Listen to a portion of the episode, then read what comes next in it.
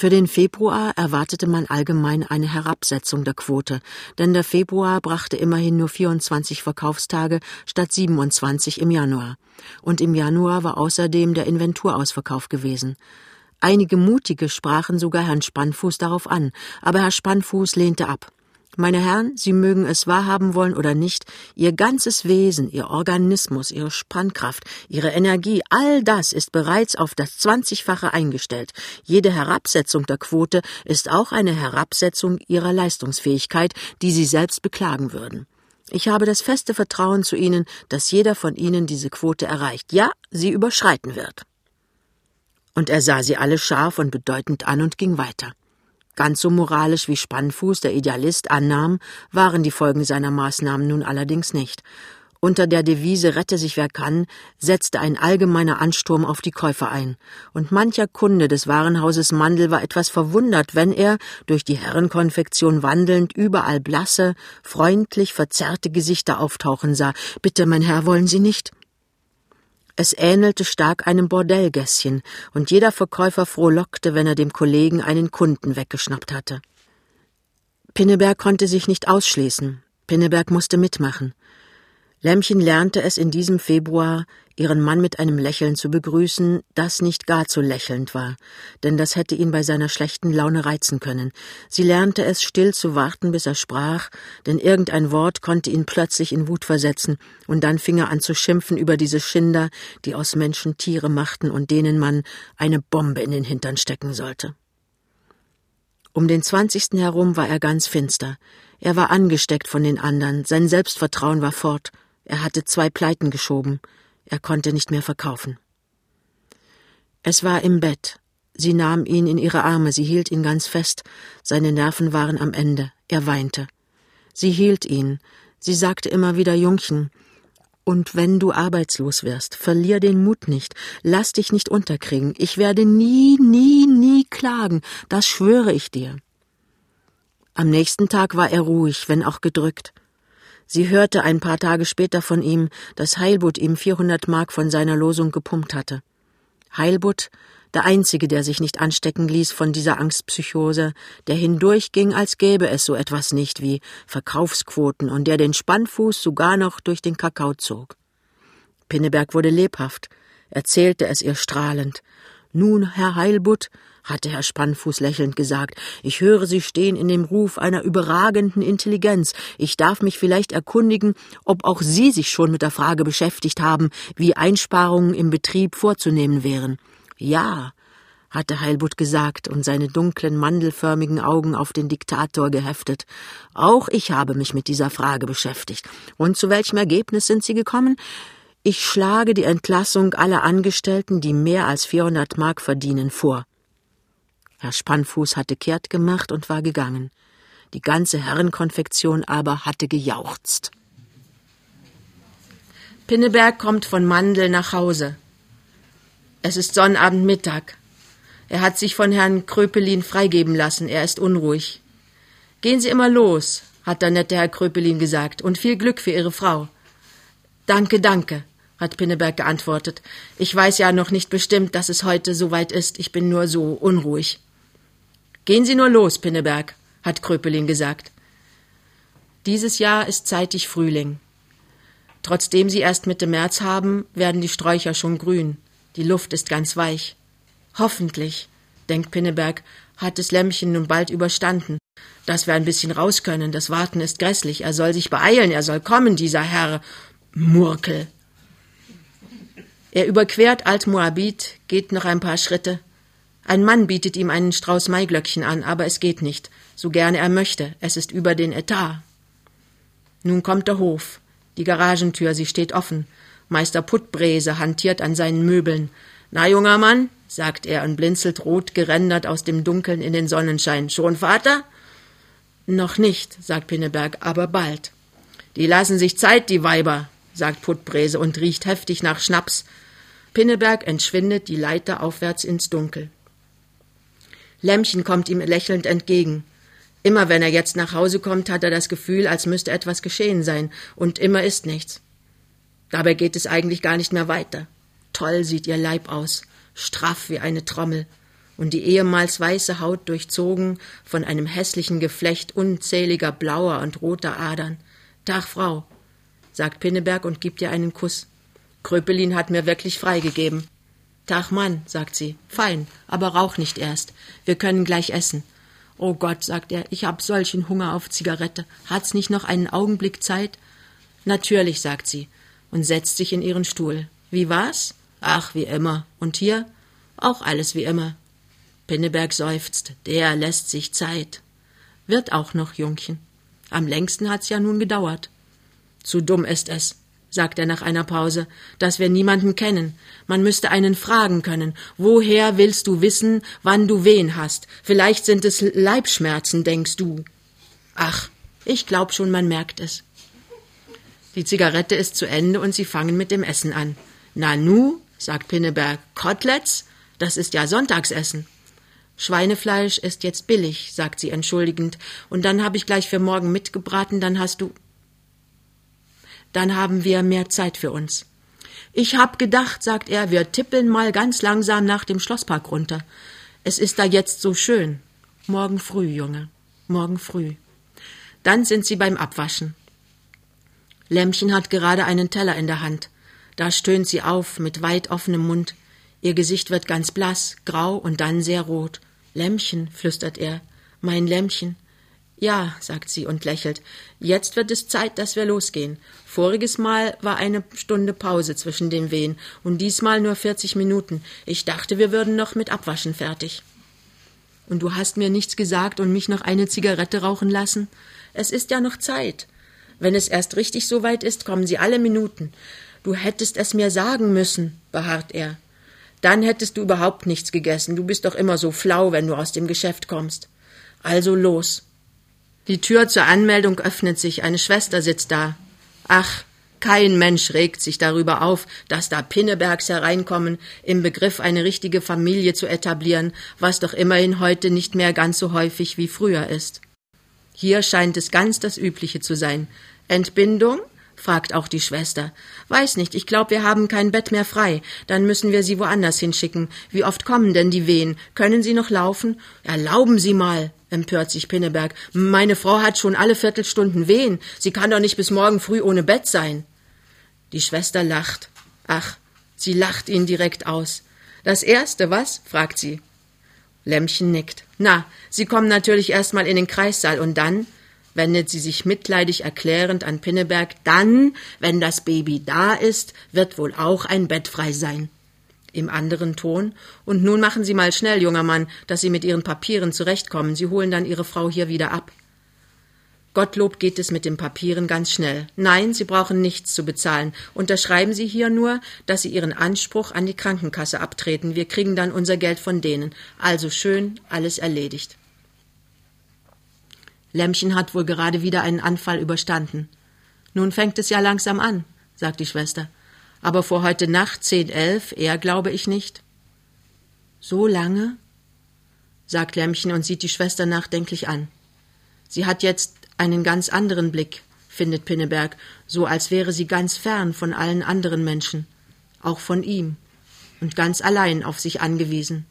So lange? fragt sie. Ja, sagt die Schwester. Es kann natürlich auch schneller gehen. Sie sind ja kräftig. Bei manchen geht's in ein paar Stunden und manche sind in 24 Stunden noch nicht durch. 24 Stunden? sagt Lämmchen und ist sehr allein. Dann komm, mein Junge. Sie stehen auf und püttchern los. Sie geht so still vor sich hin. Ihr Gesicht ist ganz verschlossen. Sie hat ihre Grübelfalte auf der Stirn. Sicher denkt sie über diese 24 Stunden nach. Du Lämmchen, sagt er, und will ihr erklären, dass er findet, solche Quälerei ist eine viehische Gemeinheit. Aber er sagt es nicht. Stattdessen meint er, ach, ich wollte dich ein bisschen unterhalten, aber mir fällt gar nichts ein, Lämmchen. Ich muss immerzu daran denken. Du brauchst gar nichts zu sagen, Junge, sagt sie. Und Sorgen sollst du dir auch nicht machen. Diesmal kann ich wirklich sagen, was andere können, kann ich auch. Na ja, sagt er, das schon. Aber. Und dann sind sie im Entbindungsheim. Eine blonde große Schwester ist gerade auf dem Gange und dreht sich um, als sie den Anmarsch sieht, und vielleicht gefällt ihr Lämmchen auch. Allen netten Menschen gefällt Lämmchen. Denn sie fasst sie um die Schulter und sagt fröhlich, na junge Frau, besuchen Sie uns auch mal, das ist recht. Und wieder die Frage, die hier die Hauptfrage zu sein scheint, das erste, was? Und dann sagt sie zu Pinneberg, jetzt entführe ich Ihnen Ihre Frau. Nein, sehen Sie nicht so entsetzt aus. Sie können ihr noch Adieu sagen. Und Sie müssen auch all Ihre Sachen mitnehmen. Hier bleibt nichts davon. Die bringen Sie dann wieder in acht Tagen, wenn Ihre Frau nach Hause geht. Und damit entschwindet sie. Lämmchen im Arm und Lämmchen nickt ihm noch einmal über die Schulter weg und ist nun ganz in dieser Maschinerie, in der man Kinder kriegt, immer zu und das Kinder kriegen kann von Berufswegen. Und Pinneberg bleibt draußen. Dann muss er wieder Personalien angeben einer älteren Oberschwester mit grauen Haaren, die sehr streng aussieht, und er denkt, wenn Lämmchen nur nicht gerade die kriegt, die schnauzt sie sicher an, wenn sie nicht alles richtig macht. Und er versucht durch demütiges Benehmen Sympathie zu gewinnen und schämt sich schrecklich, dass er den Geburtstag von Lämmchen nicht weiß. Und die Oberschwester sagt also wie üblich, das weiß kein Mann.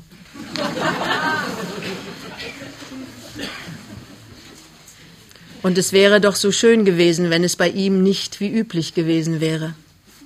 So, und nun können Sie Ihrer Frau noch auf Wiedersehen sagen. Und dann kommt er in einen schmalen, langen Raum, der ganz vollgestellt ist mit allen möglichen Maschinen, von deren keiner er den Zweck auch nur ahnt. Und da sitzt Lämmchen in einem langen weißen Hemd und lächelt ihm entgegen.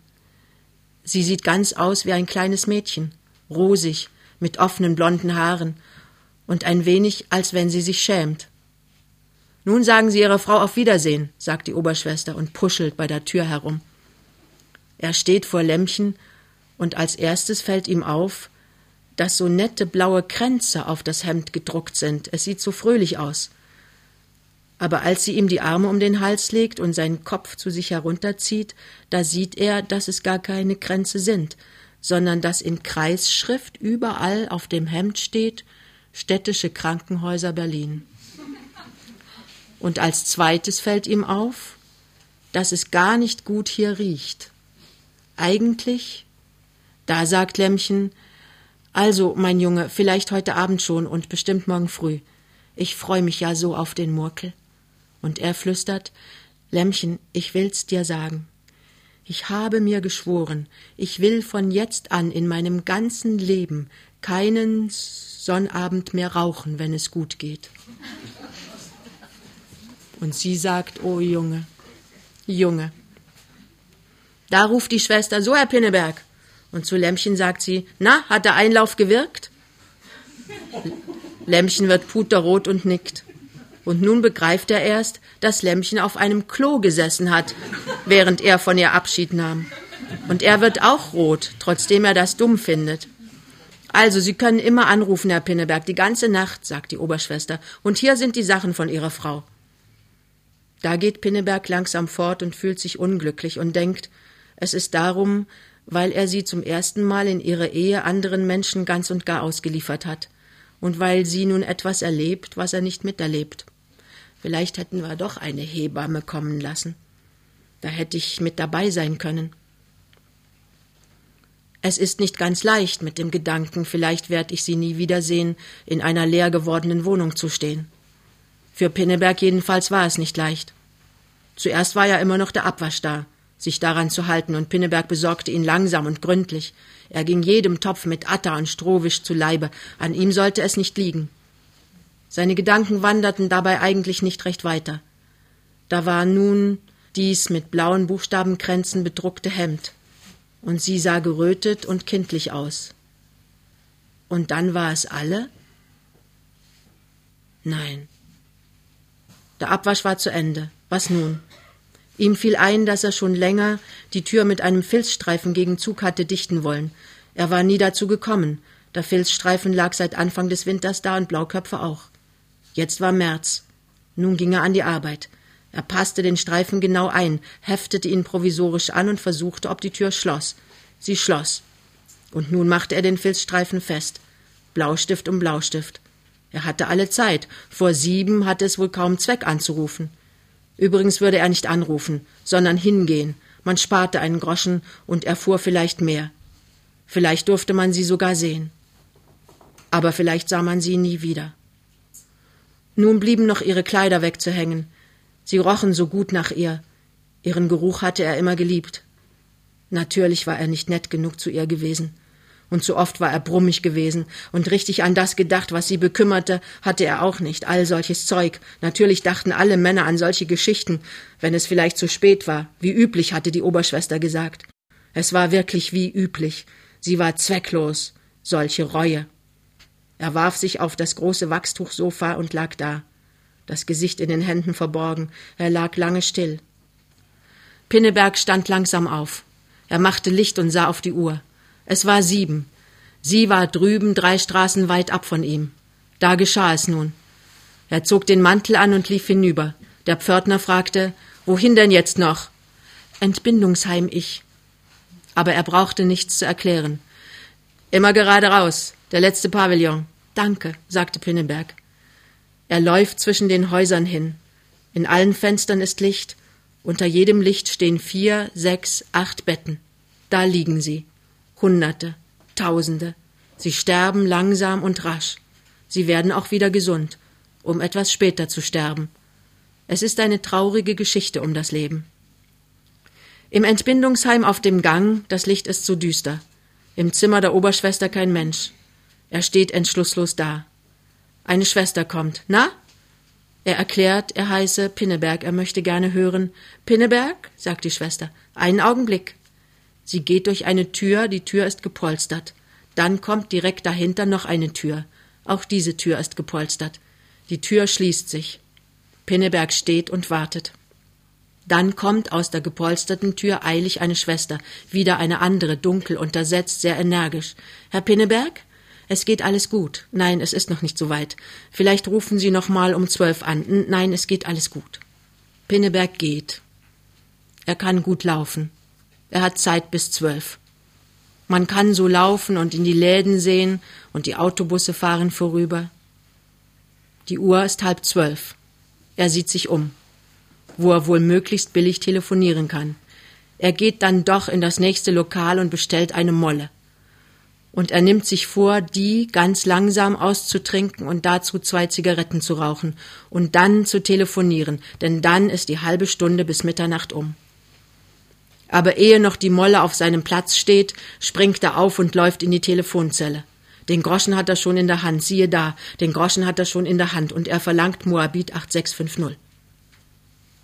Erst meldet sich eine Männerstimme und Pinneberg verlangt das Entbindungsheim. Dann vergeht eine lange Weile und eine Frauenstimme fragt, ja, ist es Herr Pinneberg? Ja, Schwester, sagen Sie. Vor zwanzig Minuten, alles ganz glatt gegangen, Kind gesund, Mutter gesund, ich gratuliere. Oh, ist das herrlich, Schwester, danke schön, Schwester, danke schön. Plötzlich ist Pinneberg strahlender Laune. Ein Alp ist von ihm gewichen. Er ist so froh. Und nun sagen Sie mir, Schwester, was ist es nun? Ein Junge oder ein Mädel? Tut mir leid, sagt die Schwester am anderen Ende der Strippe. Tut mir leid, Herr Pinneberg. Das darf ich Ihnen nicht sagen. Das ist uns verboten. Pinneberg ist aus allen Wolken gefallen. Aber wieso, Schwester? Ich bin doch der Vater. Mir können Sie es doch sagen. Ich darf nicht, Herr Pinneberg. Das soll die Mutter dem Vater selbst sagen. Ach so, sagt Pinneberg und ist ganz klein vor so viel Vorsorge. Darf ich denn jetzt gleich mal hinkommen? Ivo, was denken Sie? Der Arzt ist jetzt bei Ihrer Frau. Morgen früh um acht. Die Schwester sagte schnell noch Gute Nacht, Herr Pinneberg und hängte ab. Johannes Pinneberg aber tritt wie ein Träumender aus der Telefonzelle. Und da er keine Ahnung hat, wo er ist, marschiert er schnurstracks durch das Lokal zur Straße und wäre fort gewesen, wenn ihn nicht der Kellner beim Arm genommen und gesagt hätte, hören Sie mal, junger Mann, Ihre Molle, die ist auch noch nicht bezahlt. Da wacht Pinneberg auf und sagt sehr höflich, ach, entschuldigen Sie bitte, und setzt sich an seinen Tisch, nimmt einen Schluck aus dem Glas und sagt, als er sieht, dass ihn der Kellner immer noch böse anfunkelt, Entschuldigen Sie bitte, ich habe nämlich eben am Telefon erfahren, dass ich Vater geworden bin. Au, Backe, sagt der Kellner, da kann einem ja vor Schreck die Spucke wegbleiben. Junge oder Mädchen? Junge, behauptet Pinneberg kühn. Denn seine Unwissenheit kann er doch unmöglich zugeben. Na ja, sagt der Kellner, immer was am teuersten ist. Anna Anders ist es ja gar nicht möglich. Und dann wirft er noch einen Blick auf den gänzlich versunkenen Pinneberg und kapiert die Sachlage noch immer nicht und sagt, na, damit der Schaden nicht ganz so groß ist, will ich Ihnen die Molle schenken. Da erwacht Pinneberg wieder und sagt, Im Gegenteil. Im Gegenteil. Und legt ein Eine-Mark-Stück hin und sagt, es ist gut so. Und stürzt hinaus. Der Kellner aber starrt ihm nach, er begreift endlich, so ein Dussel, freut sich der Dussel wirklich, der wird noch Knopflöcher machen. Es sind keine drei Minuten bis zu Pinnebergs Wohnung. Pinneberg aber geht weiter, an dem Kino vorbei, an seiner Wohnung vorbei, tief in Gedanken versunken. Und zwar denkt Pinneberg darüber nach, woher er bis morgen früh um acht Blumen bekommt. Was aber tut man, wenn keine Blumen zu kaufen sind und wenn man keinen eigenen Garten hat, sie zu pflücken? Man geht Blumen stehlen. Und wo stiehlt man sie besser als auf den Anlagen der Stadt Berlin, deren Bürger man ja nun einmal ist und an denen man darum einen gewissen Anteil hat? So beginnt Pinnebergs endlose Nachtwanderung und nacheinander taucht er am großen Stern auf dem Lützowplatz, auf dem Nollendorfplatz, auf dem Viktoria-Luise-Platz, am Prager Platz auf. Überall bleibt er stehen und betrachtet tiefsinnig die Beete. Jetzt, Mitte März, ist kaum eines bestellt. Es ist ein ziemlicher Skandal. Aber wenn auch eines bestellt ist, was ist denn da? Ein paar Krokus oder im Rasen einige Schneeglöckchen. Ist das etwas für Lämmchen? Pinneberg ist sehr unzufrieden mit der Stadt Berlin. Er setzt seine Wanderung fort. Er taucht am Nikolsburger Platz auf und geht weiter zum Hindenburgpark und wieder ist er beim Färbeliner Platz, auf dem Olivarplatz und am Savigny-Platz. Es ist alles nichts. Es gibt keine Blumen für eine so feierliche Gelegenheit. Aber schließlich erhebt er einmal den Blick von der Erde und entdeckt ein Gebüsch mit leuchtend gelben Blüten, Zweige strahlend gelb wie die Sonne und ohne ein grünes Blatt, nur gelbe Blüten aus dem nackten Holz. Und da besinnt er sich nicht lange, er sieht sich nicht einmal um, ob ihn jemand beobachtet. Er steigt aus seinen tiefen Gedanken heraus, über das Gitter, geht über den Rasen und bricht einen ganzen Arm voll von diesen goldenen Zweigen ab. Und unangefochten tritt er wieder zurück, über Rasen und Gitter und geht, die blanken Strahlenzweige vor sich in der Hand, seinen weiten Weg zurück. Es muss schon so sein, dass über den Verzückten ein gütiger Stern steht denn an Dutzenden von Schupos vorbei kommt er nach Alt-Moabit über die Leiter in seine kleine Wohnung. Da stellt er noch die Zweige in die Wasserkanne und wirft sich aufatmend ins Bett, und im gleichen Augenblick, wo er liegt, ist er auch eingeschlafen. Zwar hat er natürlich vergessen, den Wecker zu stellen und aufzuziehen, aber ebenso natürlich wacht er Punkt sieben Uhr auf und macht Feuer an und kocht sich Kaffee und Rasierwasser wird dabei auch heiß. Frische Wäsche zieht er sich an und macht sich überhaupt so sauber und adrett, wie es nur möglich ist. Und hingegeben pfeifend ergreift er zehn Minuten vor acht seine Blütenzweige und marschiert los. Wenn er aber ganz leise in all seinem Glück gefürchtet hatte, es werde mit dem Portier Auseinandersetzungen geben, dass er ihn nicht so früh ins Krankenhaus ließe, so gab es auch in dieser Hinsicht keine Hindernisse. Er sagte bloß Entbindungsheim und der Portier antwortete ganz automatisch letzter Pavillon geradeaus. Da lächelte Pinneberg und der Portier lächelte auch. Nur bei dem Portier war es eine andere Art von Lächeln, aber das merkte Pinneberg nicht und er wehte nur so mit seinem strahlend gelben Busch die Asphaltstraße zwischen all den Krankenhäusern entlang, und all die Kranken und Sterbenden, die da lagen, gingen ihn keinen Deut was an. Da war wieder eine Schwester und sie sagte Bitteschön, und er kam durch eine weiße Tür in einen langen Raum, und einen Augenblick hatte er das Gefühl von vielen Frauengesichtern, die ihn ansahen. Aber dann sah er nichts mehr von ihnen, denn direkt vor ihm war Lämmchen, nicht in einem Bett, sondern auf einer Tragbare, und sie hatte ein ganz großes, weiches, zerfließendes Lächeln und sagte leise wie von weit her Oh mein Junge. Und ganz sachte beugte er sich über sie und legte die gestohlenen Zweige auf die Bettdecke und flüsterte ganz leise Lämmchen, dass ich dich wiedersehe, dass ich dich nur wiedersehe. Sie aber hob sachte ihre Arme, und von den Armen fiel das Hemd mit den komischen blauen Buchstabenkränzen zurück, und die Arme waren ganz weiß und sahen so matt und kraftlos aus aber doch fanden sie den Weg um seinen Hals, und Lämmchen flüsterte Nun ist der Murkel wirklich da. Es ist ein Murkel, mein Junge. Da merkte er plötzlich, dass er weinte, stoßweise und schluchzend weinte, und dabei sagte er böse, warum haben dir diese Weiber kein Bett gegeben, gleich geh ich und mach unmenschlichen Krach. Es ist ja noch kein Bett frei, flüsterte Lämmchen, in ein oder zwei Stunden krieg ich schon eins. Auch sie weinte. Ach, mein Junge, freust du dich sehr? Du musst nicht weinen. Jetzt ist es ja vorbei. War es denn schlimm? fragt er. War es denn sehr schlimm? Hast du schreien müssen? Es ist ja vorbei, flüsterte sie. Es ist schon halb vergessen. Aber so bald wollen wir es nicht wieder. So bald nicht, nicht wahr? Und von der Tür her sagte eine Schwester, Herr Pinneberg, wenn Sie Ihren Sohn sehen wollen, dann kommen Sie jetzt. Und Lämmchen lächelte und sagte, Grüß unseren Murkel. Hinter der Schwester her ging er in ein langes, schmales Zimmer.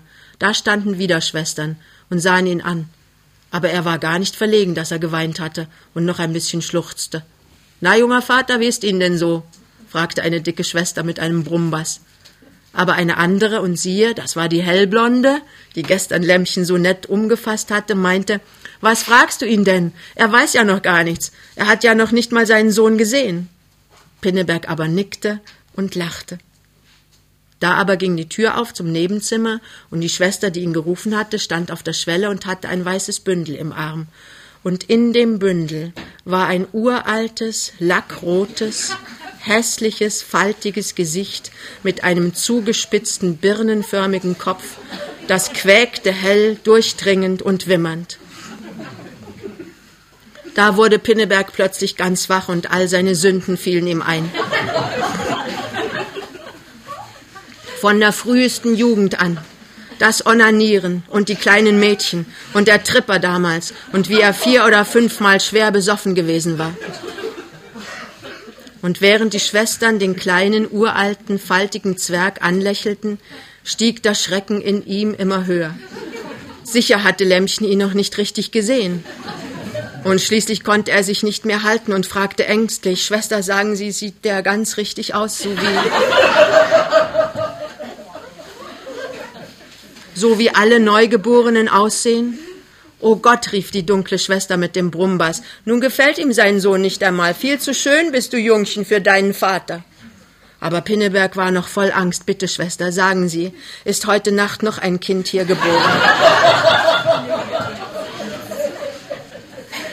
Ja, bitte würden Sie es mir mal zeigen.